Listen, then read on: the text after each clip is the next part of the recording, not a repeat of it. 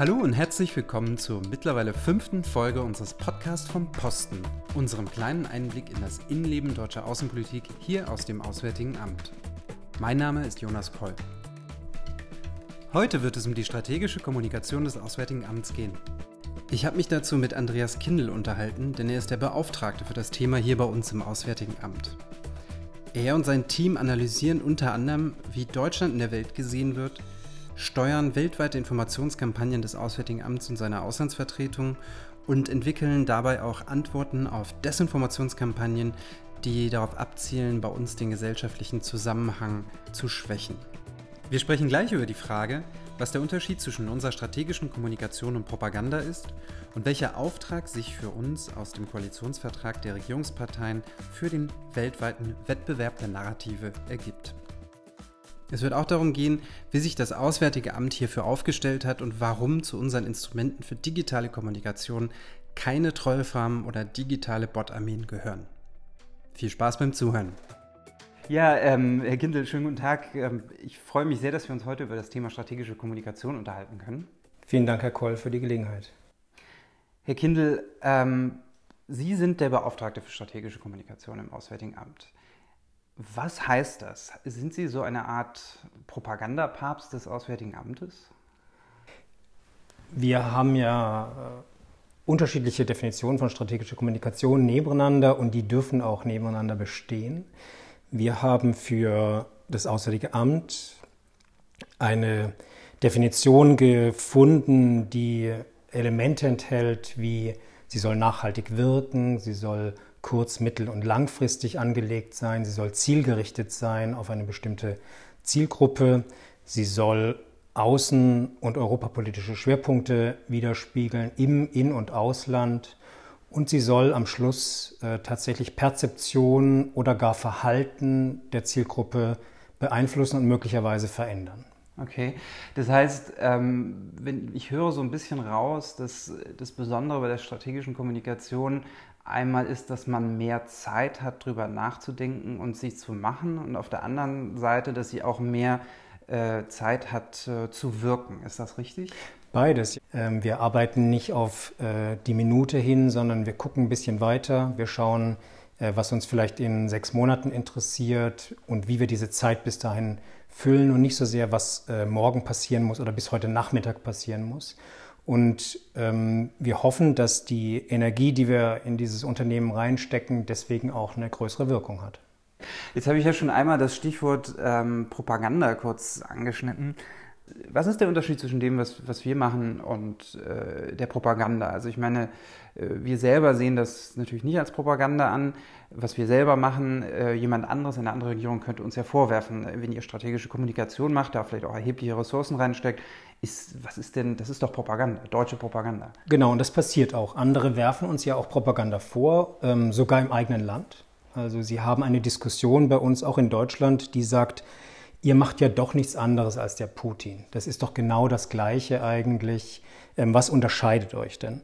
Und äh, die Elemente zu der Definition von strategischer Kommunikation, die ich vorhin erwähnt habe, die enthalten auch keinen Hinweis darauf, was eigentlich der Unterschied ist zwischen einer strategischen Kommunikation äh, des, Außen, des deutschen Außenministeriums und einer strategischen Kommunikation der chinesischen kommunistischen Partei. Ähm, der Unterschied äh, aus meiner Sicht ist äh, ziemlich deutlich. Wir sind ehrlich. Wir arbeiten mit Methoden, die keinerlei Beziehung zu geheimdienstlichen Methoden haben. Wir arbeiten nicht mit nachrichtendienstlichen ähm, Engagement. Wir arbeiten in einem Umfeld von Checks and Balances. Das heißt, ich kann mir gar nicht erlauben zu lügen, ich kann mir gar nicht erlauben, Mittel zu benutzen, die nicht transparent sind. Wir bekommen regelmäßig parlamentarische Anfragen aus dem Bundestag, aus Fraktionen oder einzelner Mitglieder des Bundestags und die fragen ganz knallhart danach, wie viel Geld gebt ihr aus, wer sind eure Partner, was betreibt ihr da und so weiter und so fort. Und häufig äh, gibt es natürlich den, äh, die Insinuation, dass es sich hierbei auch um Propaganda handelt. Und das muss ich wirklich ähm, zurückweisen. Wir sind, äh, wir arbeiten in diesem Checks and Balances Umfeld. Wir arbeiten in einem demokratischen System, wo jeder äh, mir nachweisen kann, wenn ich was Falsches gesagt habe, wenn ich gelogen habe, wenn ich übertrieben habe sogar. Deswegen ist unser Ansatz, wir arbeiten nicht im Verborgenen, wir arbeiten mit einer Zuordnung. Sie können bei praktisch jedem Produkt, das wir veröffentlichen oder in die Medien bringen, zeigen, das ist aus dem Auswärtigen Amt, das ist von der Bundesregierung. Das heißt, wir arbeiten nicht mit verdeckten Karten. Seit wann ist das eigentlich so, dass das Auswärtige Amt von strategischer Kommunikation spricht? Weil ähm, ich glaube, es ist ja auch nicht ganz trennscharf. Also äh, kommuniziert wurde schon immer in der Diplomatie. Es ist ja auch eine der Hauptfunktionen der Diplomatie. Äh, aber seit wann kann man eigentlich von diesem Verständnis von strategischer Kommunikation sprechen bei uns im Auswärtigen Amt?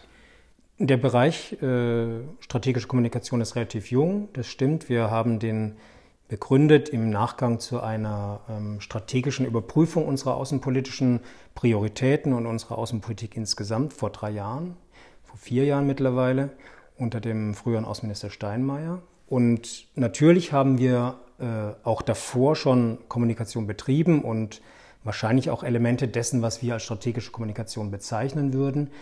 Jetzt geht bei uns schon stark der Trend dazu, das Ganzheitliche der Kommunikation zu sehen, also die enge Zusammenarbeit mit dem Pressereferat, die enge Zusammenarbeit mit anderen Stellen im Auswärtigen Amt, die sich um Kampagnen und äh, strategische Kommunikationselemente kümmern, ähm, sodass wir mit äh, all diesen Instrumenten, die uns zur Verfügung stehen, insgesamt eine strategische Kommunikation betreiben wollen. Wir haben jetzt teilweise sehr abstrakt gesprochen. Könnten Sie uns noch mal zwei konkrete Beispiele geben für, für zwei Kampagnen, die, das, die Sie gerade mit Ihrem Bereich im Auswärtigen Amt organisieren und durchführen? Ja, gerne. Die eine Kampagne, das ist, äh, ich würde sagen, die älteste Kampagne, die längste Kampagne, die wir bisher führen, angefangen von Plakatwänden in Afghanistan zum Thema Migration. Wir sind äh, darauf gekommen, dass Schmuggler und Menschenhändler alle möglichen Gerüchte verbreiten und damit Migranten und Flüchtlinge locken, anlocken, nach Europa, nach Deutschland zu kommen und haben versucht, gegen diese Gerüchte ein Gegenbild, eine Gegendarstellung ähm, zu bringen. Zunächst, wie gesagt, auf Plakatwänden, aber mittlerweile auch auf einer Webseite, Rumors About Germany, wo wir in sieben Sprachen ähm, Gerüchte ähm, widerlegen und realistische und objektive Informationen bringen, die für potenzielle Migranten, Migranten, aber auch Rückkehrfreiwillige ähm, sehr nützlich sein können und darin darstellen zum Beispiel, ähm, wie man ein Visum bekommt, wie eine legale Einreise möglich ist, warum eine illegale Einreise gefährlich ist und so weiter. Ähm, das ist, glaube ich, eine nützliche Sache, die wir so konfiguriert haben, dass man sie auf einem Handy äh, bekommen kann, also mobil erreichbar, nicht nur als äh, Webseite auf dem Computer und deswegen sehr gut zugänglich für jemanden, der auch auf der Reise ist. Ähm, wir ergänzen, durch, wir ergänzen diese Webseite durch zusätzliche Informationen, die von den Botschaften kommen ähm, und von den Botschaften auf deren Kanälen ausgespielt werden. Eine andere Kampagne, die mir auch wichtig ist und die auch weiter in die Zukunft äh, ähm, guckt, ist äh, Europe United. Der Hashtag Europe United und das Logo Europe äh, United haben wir. Ähm, uns ist wichtig, dass wir eine Europakommunikation betreiben, die den Zusammenhalt in Europa, die Zukunft, das Zukunftsprojekt Europa im Fokus hat. Und wir zielen natürlich zunächst mal auf eine äh, mit den Etappen äh, Parlamentswahlen im nächsten Mai und unsere Präsidentschaft im zweiten Halbjahr 2020 darauf, das Europaverständnis zu stärken und die Bereitschaft, sich mit Europa auseinanderzusetzen und Europa selber als Gedanken und als Projekt weiterzuentwickeln. In dem Koalitionsvertrag von 2018 stehen diese beiden Worte strategische Kommunikation äh, an mindestens zwei Stellen. Ähm, und an einer Stelle auf Seite 146 geht es darum, dass äh, Deutschland angesichts der internationalen Herausforderungen seine Kapazitäten zur strategischen Analyse auf der einen Seite stärken muss und eben aber auch seine strategische Kommunikation intensivieren muss. Das ist ja eine, eine klare Handlungsaufforderung, aber für mich persönlich ist die, ähm, vielleicht weil sie auch ein bisschen detaillierter ist, die, die interessantere Passage noch ein paar Seiten später auf Seite 154. Wir wollen die strategische Auslandskommunikation äh, und insbesondere die Zusammenarbeit mit der Deutschen Welle verstärken und auf die digitale Zukunft ausrichten. Und äh, jetzt kommt, um ein realistisches Bild von Deutschland zu befördern. Und dies ist auch notwendig, um im Wettbewerb der Narrative und Werte zu bestehen, und in verschiedenen Regionen der Welt gegen hybride Informationsfälschung vorgehen zu können. Vielleicht können wir das so ein bisschen aufdröseln, diese Passage im Koalitionsvertrag. Ähm, mir sticht besonders ins Auge dieses, der Wettbewerb der Narrative und Werte und dass wir darin bestehen müssen. Ähm, was heißt das denn für uns und für strategische Kommunikation und dieser Wettbewerb der Narrative und wieso geht uns das in, in Deutschland so was an, dass es im Koalitionsvertrag steht? Also zunächst mal, Sie haben völlig recht, der Koalitionsvertrag ähm, äh, formuliert äh, ausführlich zu dem Thema strategische Kommunikation und das begrüßen wir sehr. Das bringt einen Bereich der Außenpolitik und insgesamt natürlich der Politik, aber hier gerade der Außenpolitik äh, in den Mittelpunkt, der, glaube ich, einfach immer wichtiger wird aufgrund der äh, Mediensituation, aufgrund des äh, Konsumverhaltens von Medien und Konsumverhaltens der Bevölkerung, Entschuldigung, Medienkonsumverhaltens der Bevölkerung. Und ähm, insofern sind wir sehr dankbar, dass äh, der Ko Koalitionsvertrag so ausführlich sich äußert zu strategischer Kommunikation. Wettbewerb der Narrative ist natürlich eine Formulierung, die ähm, uns, denjenigen, die im Bereich Medien arbeiten, äh, sehr schmeichelt.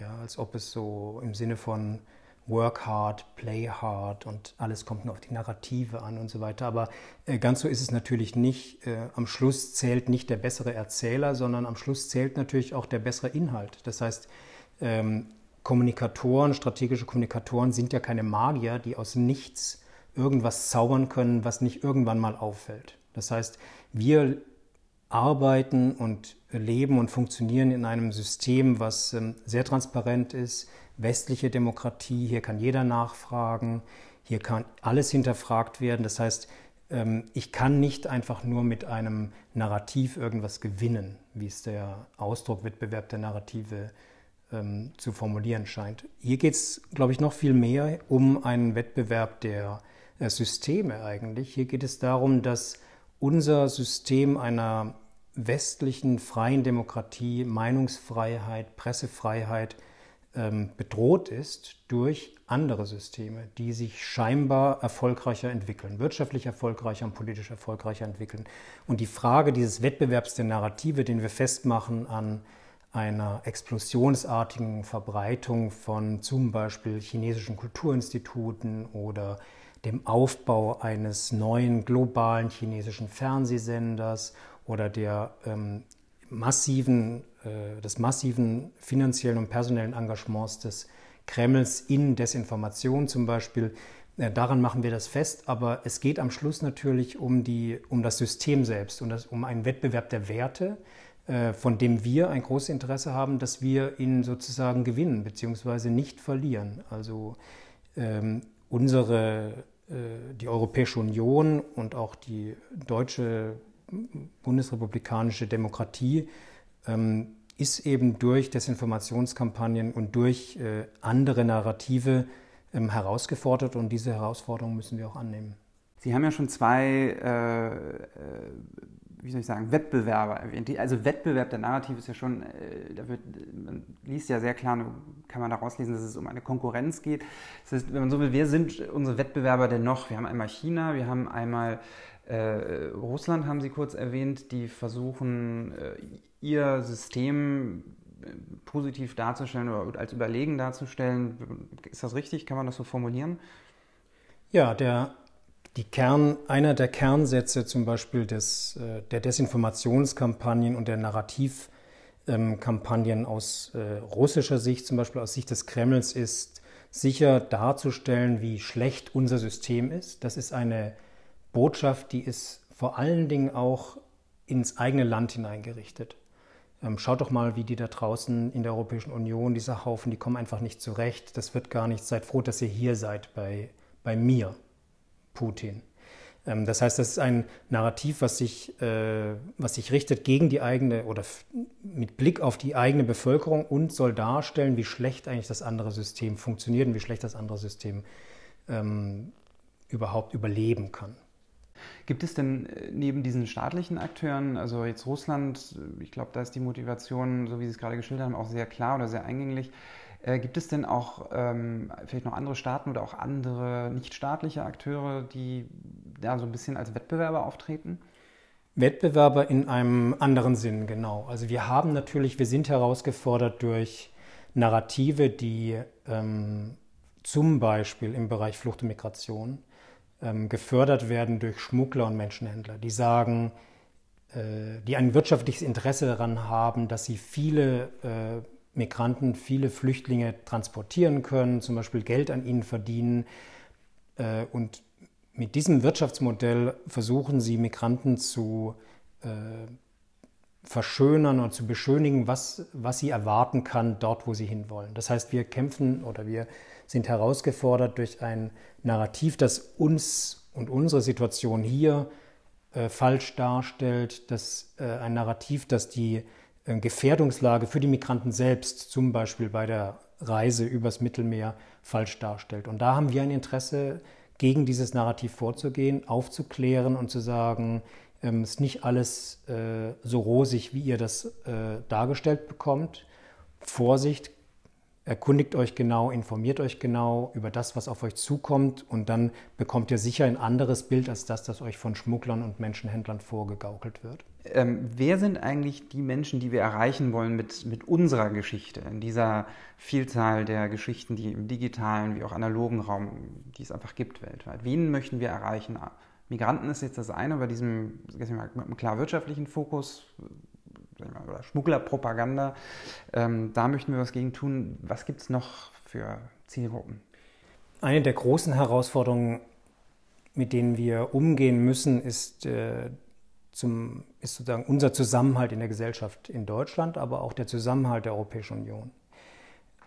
Dieser Zusammenhalt ist äh, nicht nur gefährdet durch äh, Desinformationskampagnen irgendwelcher anderen äh, Akteure, sondern der Zusammenhalt ist auch gefährdet, einfach in der, durch die Entwicklung, wie wir sie mitgemacht haben, dadurch, dass im Rahmen der Globalisierung bestimmte äh, Menschengruppen, gesellschaftliche Gruppen ähm, den Anschluss verpasst haben, nicht mitgekommen sind oder das Gefühl haben, sie sind nicht, mitgekommen ähm, und anfangen zu zweifeln an diesem Modell, an diesem Demokratiemodell, wo sie scheinbar nicht mehr das gewinnen, was sie sich erwartet haben, wo sie nicht mehr das mitbekommen, was sie sich erwartet haben. Und das heißt, wenn wir dieses Modell erfolgreicher oder wieder erfolgreich machen wollen, müssen wir vor allen Dingen natürlich diejenigen ansprechen, die zweifeln, dass dieses Modell erfolgreich ist. Das heißt nicht unbedingt unsere politischen Gegner, ähm, die stark gegen dieses Modell wettern und äh, selber ihr eigenes Modell versuchen, in den Informationsraum und in den eigentlichen gesellschaftlichen Raum zu schieben und zu drängen, sondern wir müssen mit denen sprechen oder zu denen sprechen, die noch nicht entschieden sind für die andere Seite, die also sagen, ja, irgendwie äh, habe ich auch Probleme damit oder ich zweifle daran, dass das der richtige Weg ist ähm, diese Leute müssen wir ansprechen. Und das können wir auf ganz unterschiedliche Weise machen. Wir machen das natürlich in sozialen Medien, aber wir machen das vor allen Dingen auch äh, ganz normal, ganz traditionell analog. Wir sprechen mit den Leuten.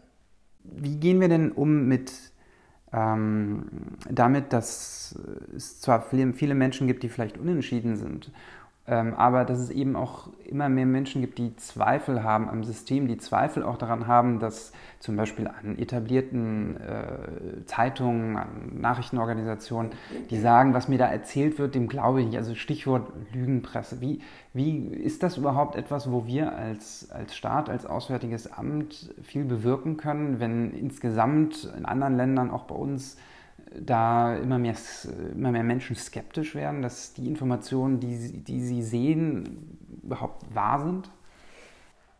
Ähm, in dieser Diskussion zu der Frage Vertrauen in den Staat, Vertrauen in die Regierung, Vertrauen in Institutionen und die Beschimpfung der freien, äh, des freien Qualitätsjournalismus als Lügenpresse, da würde ich gerne so ein bisschen Salz in die Suppe streuen. Also ich glaube, dass die tatsächliche Situation nicht ganz so erregt und nicht ganz so dramatisch ist, wie sie häufig dargestellt wird. Langzeitstudien zeigen, dass zum Beispiel der Vorwurf äh, Lügenpresse gegenüber Journalist, Qualitätsjournalismus nachgelassen hat. Langzeitstudien zeigen, dass ein großer Teil der deutschen Bevölkerung weiterhin zu 80, 90 Prozent Vertrauen in den öffentlich-rechtlichen, in das öffentlich-rechtliche Fernsehen, das öffentlich-rechtliche Radio hat äh, und sehr, sehr wenig äh, Vertrauen in soziale Medien äh, und in ganz klar deklarierte ähm, Medien, Zeitschritt, Zeit, äh, Medien, Fernsehsender und Radios, die bekannt sind dafür, dass sie äh, Propaganda betreiben. Das heißt, sie haben ein relativ konservatives Informationsverhalten in Deutschland. Immer noch schauen drei Millionen äh, Bundesbürger abends die Tagesschau um acht, drei Millionen schauen das Heute-Journal. Das heißt, und sie lesen Zeitungen und vertrauen wenig darauf, was in den sozialen Medien an Informationen kommt. Das heißt, die Ausgangslage ist, glaube ich, nicht so dramatisch, wie wir es, äh, wie wir es oftmals suggeriert bekommen. Ich würde also davor warnen, dass wir uns an dieser Erregtheit äh, beteiligen, sondern äh, schauen, wie die äh, Fakten sind. Ich glaube, ein, ein, Aspekt, der, wenn ich jetzt unser Gespräch nochmal kurz durchgehe im Kopf, ein Aspekt, der bis jetzt, ähm, glaube ich, noch nicht so ganz, vielleicht ganz klar rausgekommen ist oder den ich interessant finde, ist, wir haben bis jetzt sehr generell von Erzählweisen gesprochen, von Narrativen. Ähm, wir sind aber hier im Auswärtigen Amt und Sie sind der strategische, äh, der Beauftragte für strategische Kommunikation im Auswärtigen Amt. Jetzt haben wir aber auch gerade nochmal über das Informationsverhalten der Deutschen geredet. Wie ist das eigentlich genau aufgeteilt? Gibt es da nicht eine klare Arbeitsteilung in der Bundesregierung? Das Auswärtige Amt kommuniziert außerhalb Deutschlands äh, und, und so, aber und äh, andere Ministerien oder das Bundespresseamt kommuniziert innerhalb von Deutschland. Wie ist das mit dieser klaren Arbeitsteilung? Auch gerade wenn man sich anguckt, dass ja Desinformation von wem auch immer oder, oder Zweifel in Medien ja eigentlich ein globales Phänomen ist oder ein europäisches Phänomen in allen Ländern eine Rolle spielt, auch in Deutschland. Ähm, Sie haben völlig recht. Äh, innen und außen ist allerdings äh, nicht mehr ganz so leicht zu trennen wie früher. Man kann diese Zielgruppen deutsche Bevölkerung und Zielgruppe ausländische Bevölkerung nicht mehr so leicht trennen. Das heißt, wir kümmern uns vorwiegend, dafür ist die das Auswärtige Amt der Bundesregierung zuständig, um die Auslandskommunikation. Aber natürlich betreiben wir auch Kommunikation außenpolitischer und europapolitischer Themen innerhalb von Deutschland. Wir machen Bürgerdialoge, ähm, wir haben soziale Medienkanäle, über die wir unsere Themen und unsere Debattenbeiträge ausspielen. Aber klar ist, der ähm, Schwerpunkt unserer Kommunikation ähm, liegt natürlich im Ausland. Wie, um vielleicht dabei zu bleiben, ähm, bei Schwerpunkten unserer, unserer Kommunikation, was sind vielleicht die, die, gerade die großen Themen, die Sie besonders beschäftigen? Also die konkreten Projekte. Also wir haben jetzt viel über die Umgebung für deutsche strategische Kommunikation oder die strategische Kommunikation des Auswärtigen Amts gesprochen ähm, und was für Kräfte da am Werk sind und vielleicht welche Verschiebungen. Was für ähm, ja, konkrete Projekte gibt es jetzt? Wie gehen wir damit um? Einer der wichtigen Aspekte strategischer Kommunikation, den wir noch nicht erwähnt haben, ist natürlich die äh, Frage, wie können wir uns selbst eigentlich weniger empfindlich machen? Wie schaffen wir es, dass wir klarer sehen, wo Desinformation anderer Akteure ähm, vorkommt? Wie können wir besser erkennen, was andere Akteure von uns wollen und uns dann dagegen entscheiden zum Beispiel? Und ähm, das ist der große Bereich von Resilienz. Das heißt, wir bemühen uns bei uns im eigenen Land, aber vor allen Dingen mit unseren Partnern zusammen Resilienzfähigkeiten aufzubauen. Wir haben zum Beispiel mit den drei baltischen Staaten bilaterale Vereinbarungen ähm, seit 2015, innerhalb derer wir Projekte gemeinsam betreiben, die zum Beispiel dazu dienen, dass wir ähm, Journalisten ausbilden, Qualitätsjournalismus ähm, äh, äh, betreiben und ähm, und zum Beispiel die staatlichen Rundfunke in den, in den baltischen Staaten mit eigenen Inhalten ähm, unterstützen. Ähm, das heißt, wenn ich Sie richtig verstehe, ist ähm, die, dieses ganze Thema Resilienz, das könnte man so ein bisschen zusammenfassen wie wir stärken die medialen und gesellschaftlichen Abwehrkräfte gegen Desinformation, gegen Informationen oder gegen Bestrebungen, ähm, ja, vielleicht einen Keil zwischen Bevölkerungsgruppen zu treiben oder äh, gesellschaftlichen Fliehkräfte zu verstärken. Genau. Wir wollen nicht verhindern, dass andere Meinungen in der Diskussion eine Rolle spielen, aber wir wollen ermöglichen, dass ähm, die Menschen erkennen, wo Propaganda betrieben wird, wo Fehlinformationen verteilt werden und wo eine andererseits eine ganz normale politische Diskussion stattfindet. Die soll ja weiterhin stattfinden. Die wollen und können wir natürlich auch nicht verhindern. Wir wollen nur, dass mit fairen Mitteln diskutiert wird.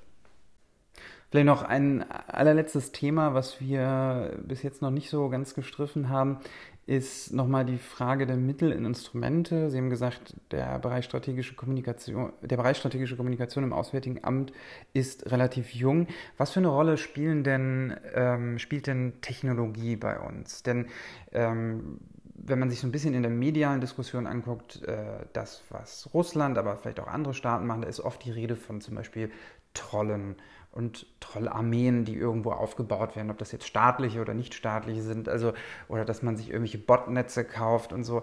Das heißt, je, die, was ich meine, ist so ein bisschen, je digitaler unsere Kommunikation wird, desto mehr spielt es natürlich auch eine Rolle Technik. Wie sieht es da bei uns aus? Ähm, absolut, Sie haben völlig recht. Aber ich glaube, das sind zwei Themen, die wir ähm, deutlich unterscheiden müssen. Wir haben ein großes Interesse daran, ähm, auf der Höhe der Entwicklung zu bleiben, was technische Nutzbarkeit angeht. Also wir ähm, überlegen uns, welche neuen Kanäle wir äh, nutzen können, wo sind wir am nächsten dran an unseren, an unseren Zielgruppen und so weiter. Das bedeutet aber nicht, dass wir diese technischen Möglichkeiten äh, nutzen, um zu einer hybriden Debattenverfälschung beizutragen. Was wir, wo wir eine klare rote Linie ziehen, ist, wir wollen durch technische Mittel nicht die Debatte selber verfälschen. Das heißt, äh, durch Trolle, durch Social Bots den Eindruck vermitteln, ähm, wir wären größer, besser, weiter verbreitet, aktiver, engagierter und so weiter. Ähm, da ist eine, eine klare Linie, das werden wir nicht machen, das machen wir auch bisher nicht und da gehen auch unsere Planungen nicht hin. Das heißt, ein, klarer, ein klares Nein zu äh, Bundestrollen im Auswärtigen Amt. Ein klares Nein und äh, das würde auch sofort äh, herausgefunden, wenn wir das überhaupt nur planen würden. Ja, das stimmt. Ähm, da gehe ich auch aus. Vielleicht wirklich ganz zum Schluss noch eine allerletzte Frage. Das waren jetzt viele Themen. Ähm, wenn sich einer unserer Hörerinnen und Hörer noch weiter damit beschäftigen will, ich möchte mit diesem Thema strategische Kommunikation, vielleicht nicht nur im Auswärtigen Amt, aber generell und mit den ganzen Themen, die wir gerade angerissen haben, gibt es etwas, vielleicht eine Leseempfehlung oder eine Hörerempfehlung, die Sie weitergeben können? Also ich glaube, jeder von uns ist äh, der täglichen Desinformation ausgesetzt und das merken sie auch. Also sie folgen dem Twitter-Account des amerikanischen Präsidenten oder sie folgen der Twitter-Diskussion äh, überhaupt und da merken sie natürlich, ähm, wo Desinformation im Spiel ist und da kann ich, glaube ich, auch, äh, da gibt es sozusagen ein natürliches Gefühl dafür, wo, äh, wo Desinformation im Spiel ist. Aber wenn Sie mal Zeit haben, schauen Sie sich doch mal den dreiteiligen Dokumentarfilm in Anführungszeichen zum Leben des äh, chinesischen Staatspräsidenten an, The Time of Xi. Ein äh, Dreiteiler, der im Discovery Channel ähm, gelaufen ist, äh, scheinbar von einer etablierten britischen Filmfirma produziert. Und wenn Sie ein bisschen näher hinschauen, stellt sich heraus, dass diese britische Firma der chinesischen kommunistischen Partei gehört. Und dann sehen Sie diesen Film vielleicht nochmal in ganz anderem Licht. Also The Life of She? The Time of She. The Time of She. The Time of She. Okay. Ja, Herr Kindl, vielen, vielen Dank für dieses Gespräch. Ähm, spannende Entwicklung im Bereich strategische Kommunikation im Auswärtigen Amt. Und ähm, ja, vielleicht bis zum nächsten Mal. Danke Ihnen. Das war die fünfte Folge vom Podcast vom Posten mit Andreas Kindl, dem Beauftragten für strategische Kommunikation hier im Auswärtigen Amt. Für alle, die sich noch weiter informieren möchten, auf unserer Webseite www.diplo.de-podcast haben wir noch einige weitere Materialien verlinkt. Viel Spaß auch damit. Wir würden uns wie immer über Kommentare und Feedback äh, auf unseren Kanälen freuen aber auch gerne per E-Mail an podcast.diplo.de. Bis zum nächsten Mal.